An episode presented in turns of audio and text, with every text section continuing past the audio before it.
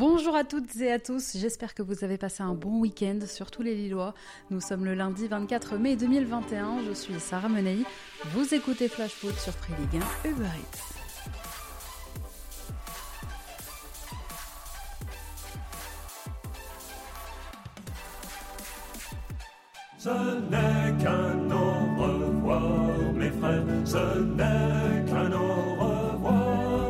De fin sur la Ligue 1. Hier soir, le championnat a rendu son verdict au bout du suspense. C'est donc Lille qui a été sacré champion.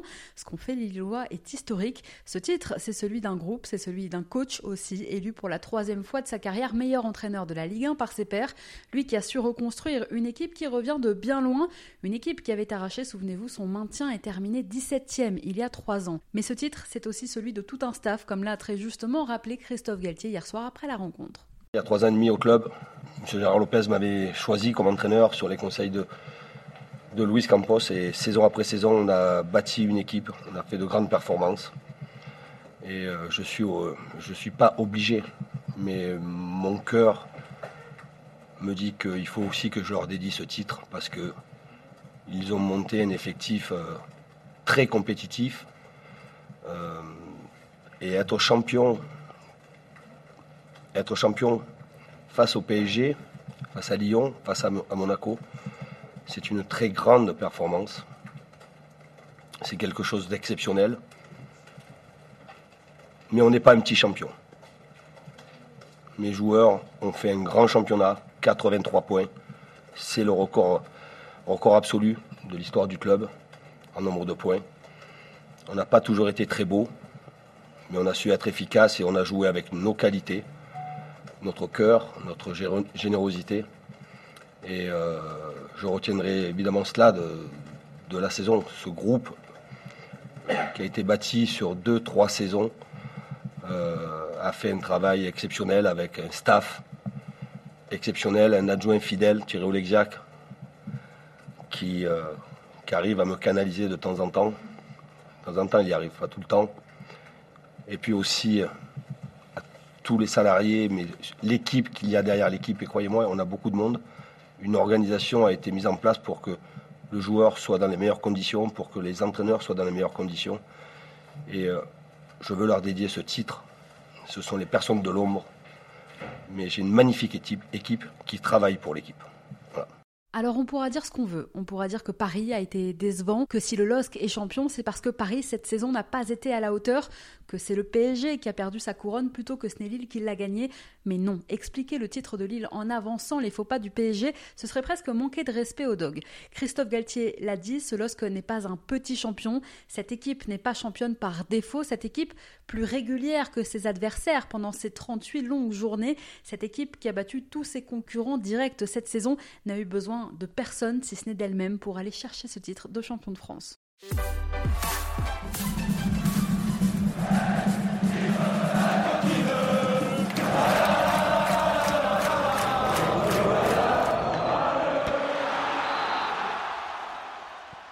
Hier soir, sur la pelouse de Raymond Coppa, ce sont donc euh, les Dogs qui ont battu le SCO de buts 1. C'est d'abord Jonathan David qui a mis Lille sur de bons rails dès la dixième minute de jeu en mettant au fond un ballon piqué de Renato Sanchez. Puis c'est l'homme de la saison côté Lillois, Bouraki Elmaz, qui juste avant la mi-temps a permis aux siens de faire le break en inscrivant sur un penalty obtenu par David, encore lui, son 16e but de la saison en championnat.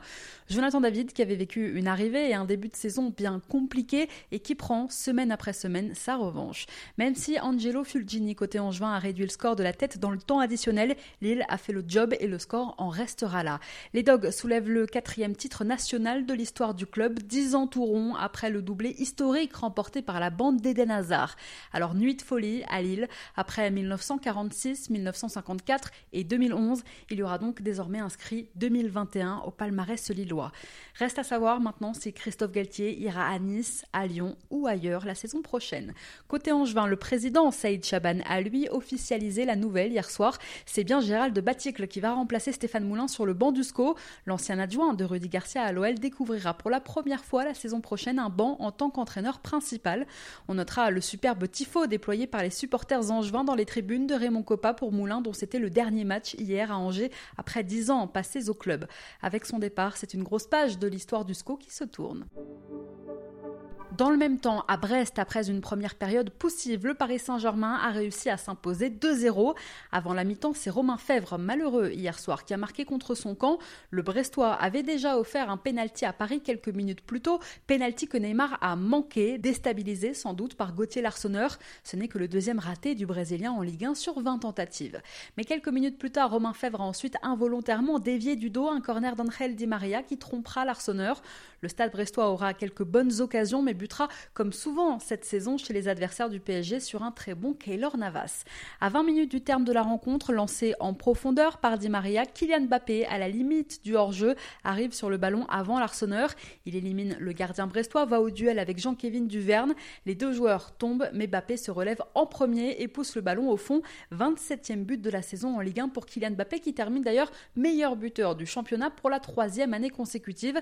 C'est le premier joueur depuis Jean-Pierre Papin à être sacré trois saisons consécutives, Kylian Mbappé. Score final donc hier 2-0 pour Paris. Paris finit sur une bonne note mais ne sera pas champion et termine donc deuxième du championnat. Le PSG est passé à côté de sa saison.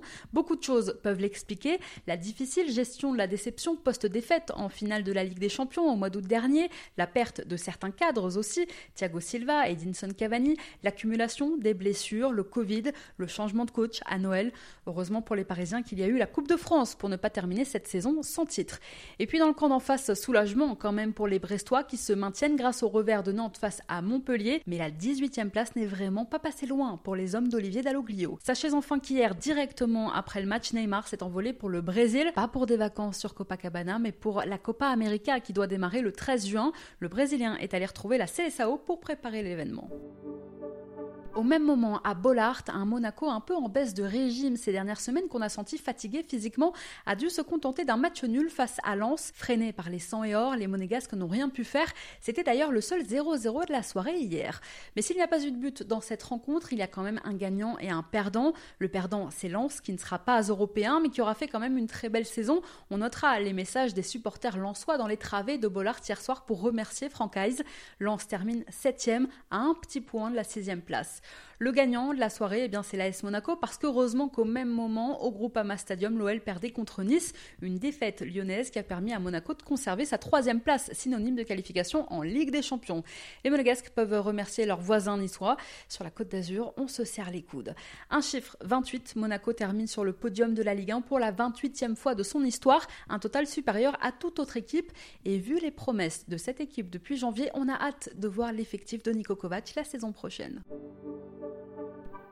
Et oui, je le disais à l'instant, si les Monégasques ont fait match nul face à Lens, ils ont profité hier de la défaite de l'OL, puisque les Lyonnais se sont fait renverser par l'OGC Nice. Menant 2 buts à 1 en première période, les Lyonnais ont complètement craqué en seconde.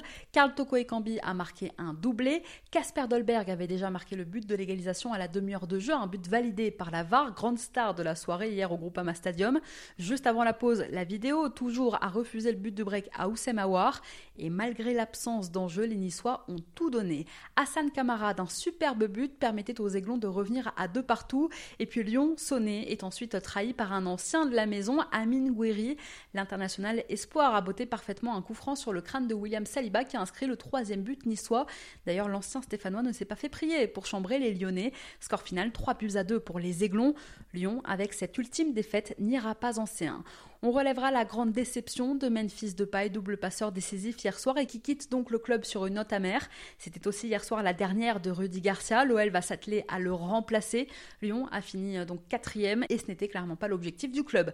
C'était aussi la dernière d'Adrian Ursea, remercié ce matin par l'OGC Nice. Lyon sera donc en Europa League la saison prochaine avec Marseille, l'OM avec un Dario Benedetto titulaire pour la dernière de la saison. Tenus en échec toute la partie par Metz, les Marseillais ont encaissé un but dans le temps additionnel, un penalty accordé aux Messins en toute fin de match, penalty que Farid Boulaya s'est chargé de transformer. Metz pensait tenir son succès, mais dans cette prolongation interminable, la VAR a encore une fois frappé. Finalement, Arek Milik y est lui aussi allé de son penalty après une faute sur Alvaro dans la surface messine. Score final un partout, un match nul qui permet quand même aux Marseillais d'accrocher l'Europe. Cinquième au terme de la saison, l'OM disputera donc l'Europa League la saison prochaine. Les Messins, eux, terminent dixième. Rennes aussi disputera l'Europe pour la quatrième fois consécutive, mais pas la C3, l'Europa League Conférence, la C4, la nouvelle compétition de l'UEFA. Arrivé en cours de saison, Bruno Genesio sauve les meubles au terme d'une saison bien compliquée pour les Bretons. Sans briller hier soir face à une équipe de Nîmes vaillante mais déjà condamnée à la relégation, le Stade Rennais a fait le boulot en s'imposant 2-0 au Roison Park. C'est d'abord Serou Girassi de la tête sur un centre parfait de Jérémy Doku qui a ouvert le score de la 25e minute de jeu. En seconde période, les Rennais ont fait le break grâce à une frappe incroyable de Benjamin Bourigeau peu après le retour des vestiaires. La suite, eh bien, c'est beaucoup de gestion. Côté Rennais, le score en restera là, 2-0. Les Bretons s'assurent donc une place européenne en profitant du nul de lance contre Monaco. Sur le parvis du Roison, plusieurs dizaines de supporters rennais ont pu fêter cette nouvelle qualification européenne. Maintenant, rendez-vous au mois d'août pour les barrages et une première donc en Europa League Conférence. En bas de tableau, Michel Derzakarian avait prévenu qu'il ne ferait pas de cadeau à son ancien club. Eh bien, Montpellier n'en a fait aucun au Nantais. Les Montpelliérains se sont imposés de Buzyn à la Beaujoire. C'est d'abord Gaëtan Laborde qui avait bien suivi et qui a poussé au fond un pénalty que son compère Andy Delors avait manqué. Laborde termine d'ailleurs meilleur buteur du club avec 16 réalisations, toutes compétitions confondues cette saison. Quelques minutes plus tard, Randall Colomwani, qui disputait sans doute son dernier match avec les Canaries, venait égaliser. Mais à un quart d'heure du terme, Andy Delors, cette fois, venait bien inscrire le deuxième but qui permettrait aux Montpellierins de reprendre l'avantage. À 10 minutes du terme, en rentrant dans la surface côté gauche, Marcus Coco était accroché par Damien Le Talec. Rudy Buquet sifflait pénalty sans attendre en faveur des Nantais, mais après avoir consulté la VAR, l'arbitre annulera finalement le pénalty et ira même jusqu'à sanctionner Coco pour simulation. Dur. Nantes aura tout tenté sans jamais avoir réussi à prendre l'avantage dans ce match. Le score en restera là, de buts à 1 pour les Payadins. Le MHSC conclut sa saison par un dernier succès et termine dans la première partie de tableau 8e. Les Montpellierins envoient au passage les Nantais en barrage. Nantes a tergiversé. Nantes a changé trois fois d'entraîneur cette saison. Nantes a perdu du temps. Si Antoine Comboiré a redonné de l'allant à cette équipe, il est sûrement arrivé trop tard. Le retard était déjà là. Pas d'exploit donc pour les Canaries qui terminent barragistes et affronteront Toulouse. Rendez-vous jeudi prochain pour l'aller au stadium et dimanche 31 pour le retour à la Beaujoire.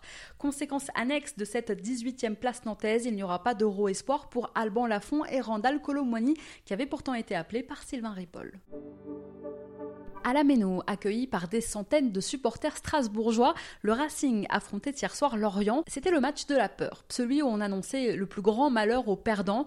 Et finalement, un match nul, un partout, a fait les affaires des deux équipes, puisque les deux eh bien, assurent leur maintien. Ce sont les Strasbourgeois qui ont ouvert le score très tôt dans la rencontre. Habib Diallo de la tête, barragiste pendant de longues minutes. Côté l'orienté, la libération venait finalement du jeune Trevor Chaloba. Le coup franc excentré à droite, tiré par Enzo le fait trouver l'intérieur du pied du défenseur anglais. Un but ô combien important pour les Merlus. Et le score, finalement, en restera là. Gros soulagement pour Christophe Pellissier et pour Thierry Loret, dont c'était hier soir la dernière sur le banc strasbourgeois. Au même moment, à Auguste Delaune, ce sont les Bordelais qui ont fini cette saison cataclysmique pour eux sur une bonne note. Les Girondins se sont imposés de buts face à Reims. Pour la dernière de David Guillon sur le banc champenois, ce sont pourtant les Rémois qui avaient ouvert le score grâce à El Bilal Touré dès le quart d'heure de jeu. Juste avant la pause, Yacine Adli permettait aux Girondins de revenir à un partout et finalement, à l'heure de jeu, c'était Kwateng qui inscrivait le but du break pour Bordeaux. Le score en restera là, victoire de buts des Girondins qui, avec une troisième victoire en quatre matchs, termine plutôt bien en jouant le maintien jusqu'au bout. Bordeaux, en ayant perdu 12 de ses 16 derniers matchs, termine quand même à une improbable 12e place. Mais les deux derniers succès bordelais, notamment contre Lens et contre Reims, ne feront pas oublier la saison catastrophique des Bordelais. Ce club mérite mieux. Allez, rideau et à l'année prochaine. Dijon, une dernière victoire pour l'honneur. Malgré une cascade d'absents et déjà condamnés depuis longtemps, les Dijonnais se sont quand même imposés 1-0 hier soir à Geoffroy Guichard. Quatrième victoire du DFCO cette saison. L'unique but de la rencontre était signé à Boubacar Camara, prêté par Fulham cette saison. C'était d'ailleurs hier soir son premier but en Ligue 1. En fin de rencontre, Moussa Konaté aurait même pu inscrire un deuxième but pour le DFCO, mais l'attaquant sénégalais a raté son penalty. Les Verts, pourtant dominateurs, ont été incapables de marquer pendant leur temps fort. Ils concluent leur saison sur une mauvaise mauvaise note face à la lanterne rouge. Les joueurs de Claude Puel terminent cette saison 2020-2021 11e. Allez, je vous partage notre coup de cœur du week-end dans Flash Foot. Tu le sais, je te l'ai dit dans la colline. Mais Tu t'aimes d'une façon que c'est pas possible de le dire. Et tout le temps je te vois, tout le temps je te parle. Le coup de cœur cette semaine, il est pour cette saison Ligue 1. Parce qu'on aura tout vécu. Ça aura été pour tous une saison éprouvante À notre grand désespoir, ça a été une saison marquée par le Covid, par nos stades désespérément vides jusqu'à la dernière journée, par des diffuseurs qui ont lâché en cours de route. Mais sur le terrain, heureusement, il y aura eu pour notre plus grand bonheur des retournements de situation, une lutte à 4 pour le titre, puis à 3. Finalement, un champion sacré lors de l'ultime journée et qui vient contester l'hégémonie du Paris Saint-Germain. Il y aura eu aussi des monégasques emmenés par un Nico Kovac qui font une deuxième partie de saison brillante, un promu en soi sans complexe qui a fait extrêmement plaisir à voir, des Lorientais qui se sont enfin réveillés, un nombre record de pénalties inscrits, des révélations, des jeunes talents, des vieux briscards de la Ligue 1 qui montrent qu'ils ont encore faim. Maintenant, cap sur l'Euro, sur la Copa América, sur les JO et puis bien sûr sur le Mercato. Mais merci messieurs, c'était la Ligue 1 et c'était bien. Merci à tous d'avoir été avec nous, c'était Sarah Menei. Vous écoutiez Flash Foot sur Pré Ligue 1 Uber Eats. On se retrouve demain.